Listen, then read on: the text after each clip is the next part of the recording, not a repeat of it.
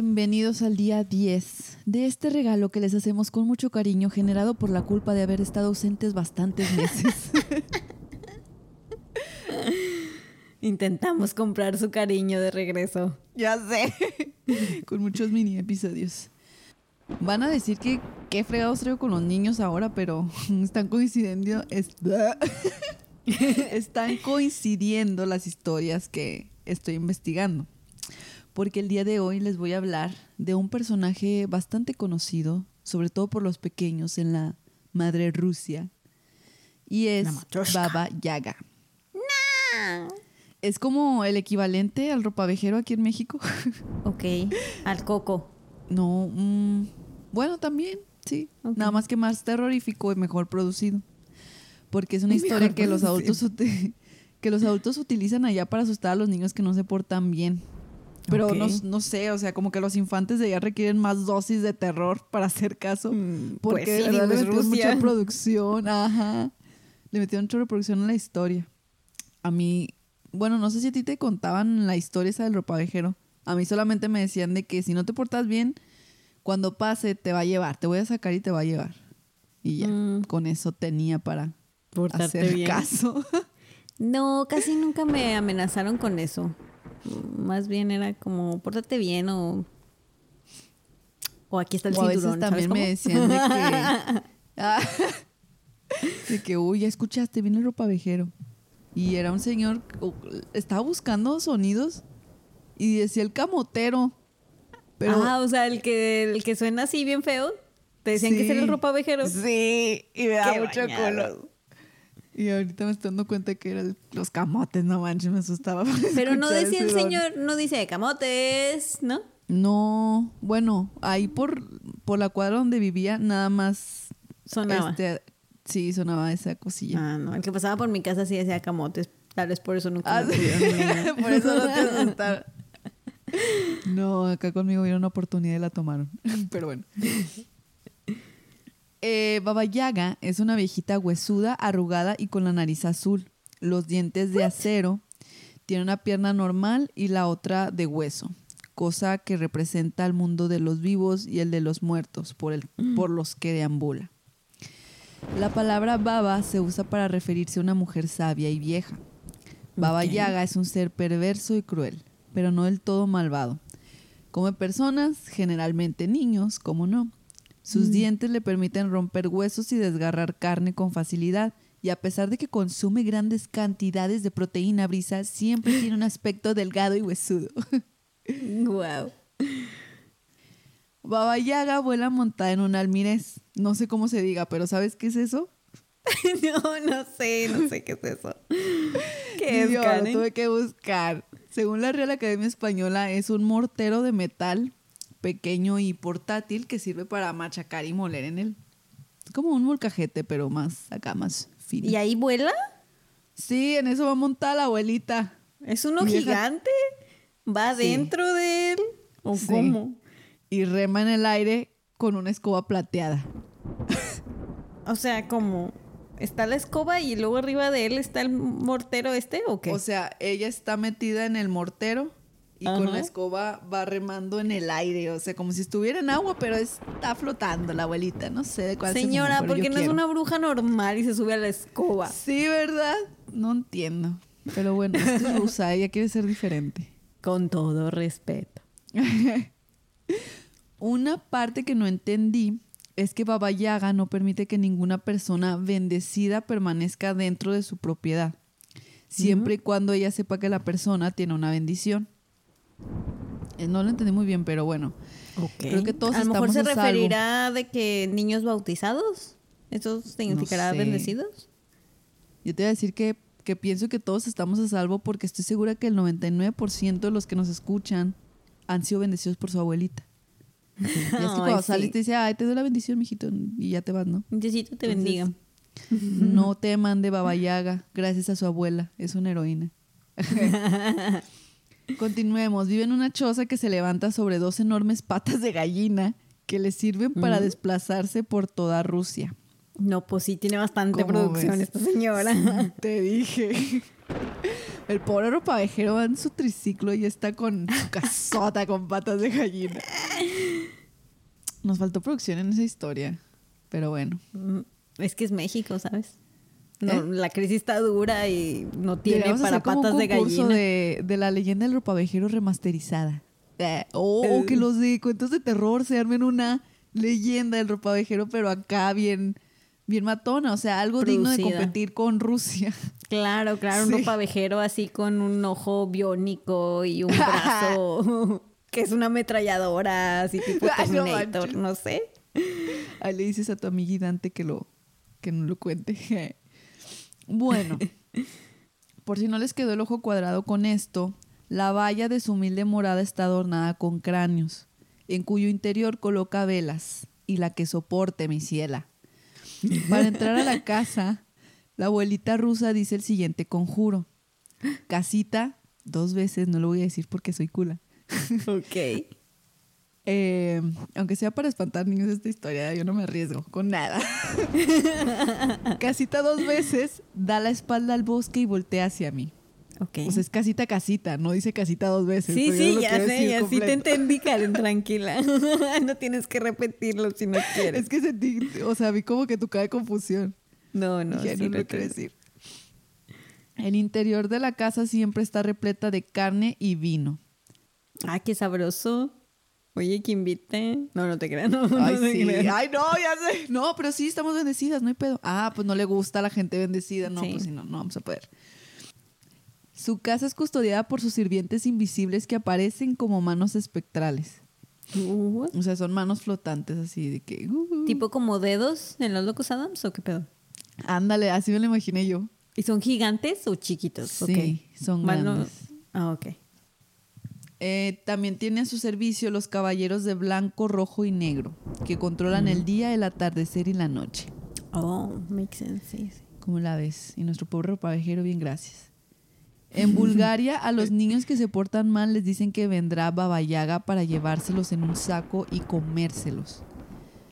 También se le asocia con la magia negra. Y otra cosa bien curiosa es que se dice que envejece un año cada vez que le hacen una pregunta. Ah, Y que para reju- sí. Y que para rejuvenecer, yo creo por eso se comen los niños, los niños son bien preguntones. ¿Y por qué esto? ¿Y por qué Ah. aquello? ¿Y por qué el cielo es Ah, azul? sí, cierto, sí, cierto. Yo conocí una niña que, que para todo decía, ¿y por qué? Y luego le decías, Ah. por esto, por esto. ¿Por qué? ¿Y por qué? ¿Y por qué? Uh, esto que ya...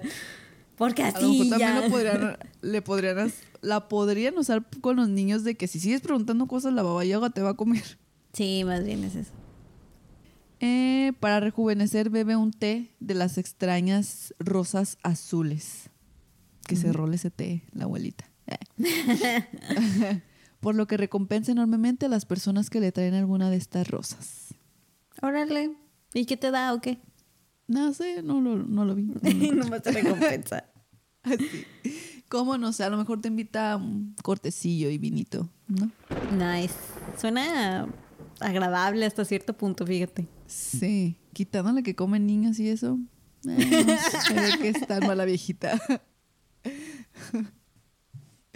y pues ya, esta fue la historia de Baba Yaga. De la Yaya Baba. La humilde historia que los rusos le cuentan a sus niños para asustarlos. No, pues sí está, está canija, ¿eh? Yo, yo quisiera ver, voy a buscar imágenes. Se me hace muy interesante una viejita Sí.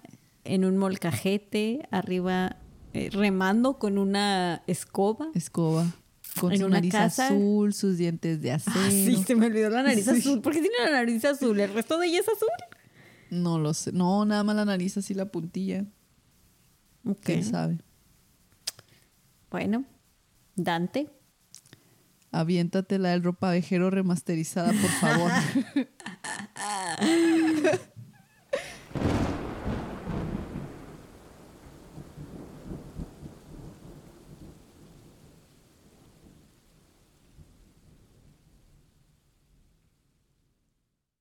Buenas noches, ladies. Hoy les traigo un cuento espeluznante sobre Baba Yaga. Espero que tanto a ustedes como a su audiencia les hiele la sangre. Este es el cuento de Baba Yaga.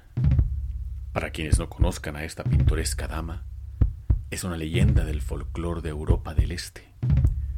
Se trata de una bruja que camina con patas de gallo en lugar de piernas y que cuenta con otros varios rasgos animalescos a causa de la magia negra que practica. Esta mujer nació y vivió en pobreza extrema, siempre luchando contra el hambre y el frío junto a su infeliz familia. Se cree que de niña tuvo un encuentro con una bruja en el bosque, y al verla viviendo en una choza cálida, con montones de comida en la mesa, juró dedicar su vida entera a la brujería, si es que esto le daba las riquezas que en las circunstancias de su vida se le habían negado.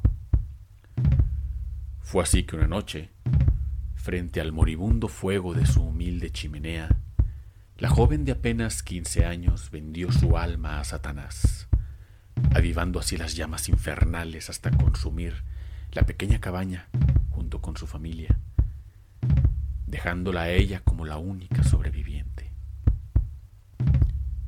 Tras el incidente, la menor se unió en matrimonio con un rico propietario de vastas tierras, quien rápidamente la embarazó para posteriormente formar una familia. Durante años, la mujer vivió con todas las comodidades que nunca tuvo de niña, atendiendo a su hijo y a su señor esposo sin que nada les faltara. Pero al haber jurado su alma al maligno, tal y como le sucede a todas las brujas, estaba casada con él, entregada en cuerpo y alma. Y éste pronto volvería por su novicia del mal, por lo que su marido mortal y su hijo tuvieron que morir. Fue en un segundo incendio en el que se le arrebató de nuevo a su familia. Fue así como el pueblo comenzó a desconfiar de la mujer, pues no podía ser casualidad que dos veces hubiera sobrevivido a un incendio que habría asesinado a su familia entera excepto a ella. Además, no era humano que tras haber perdido a su único hijo la mujer viviera su vida como si nunca hubiera pasado nada, sin ningún remordimiento, tristeza, lamento o signo de locura. Acusada de herejías, prácticas satánicas y brujería, la viuda fue condenada a muerte en los famosos juicios de las brujas de la Santa Inquisición. Fue arrojada al río, lapidada y quemada y enterrada viva, pero su poder era tal que siempre regresaba de entre los muertos. Fue hasta que cansada, ella misma se exilió a una cabaña en medio del bosque para mantenerse lo suficientemente cerca del pueblo y así seguir atormentándolos a placer. Con el paso de los años, la mujer envejeció y su apariencia fue cambiando drásticamente, producto de sus hechizos, Incluso la vegetación alrededor de su cabaña se marchitaba y moría. Quienes llegaron a verla de lejos en el bosque juraban que tenía una cornamenta que salía de su frente, patas de chivo o de gallina y una cola como la de un animal que se arrastra por los suelos. Igualmente aseguraban que esas tierras estaban malditas por Satanás a causa de la bruja, siendo esa la razón por la que la vegetación no fructiferaba. Así, la leyenda de Baba Yaga renació entre los pobladores quienes, guiados por su temor, decidieron incendiar todo el bosque junto con la cabaña de la bruja. El fuego consumió todo a su paso, incluso hubo gente que juró haber escuchado a la bruja gritar de dolor mientras se quemaba, a la vez que miraban sombras y espíritus entre las llamas. La verdad es que Baba Yaga no murió, sino que decidió vengarse del pueblo entero por haber arremetido de esa forma en su contra. Como represalia, Baba Yaga recorrió de noche las callejuelas del pueblo mientras susurraba un conjuro en forma de canto. Conjuro que sacaría a todos los niños menores de 12 años de sus camas y aún soñando la seguirían hasta el bosque donde una vez estuvo su cabaña. La noche mostraba un cielo despejado, aunque sin estrellas que brillaran en la bóveda celeste, como si las mismas estrellas hubieran cerrado los ojos ante la atrocidad que iban a presenciar. Pues una vez en el corazón de lo más profundo del bosque, le bastó a la bruja susurrar una sola palabra para que los niños cayeran muertos en medio de convulsiones, espuma saliendo de la boca y ojos en blanco. Horrorizados, los padres buscaron a sus hijos por todos lados hasta que les encontraron muertos en donde antes se alzaba la guarida de Baba Yaga. Algunos aún yacían en la tierra, otros habían desaparecido por completo y de otros, de otros solo encontraron algunos restos. Algunos creen que la bruja los devoró para incrementar sus poderes. Otros creían que habían sido los lobos. Lo cierto es que fue tal la tragedia que el pueblo fue abandonado consecuentemente.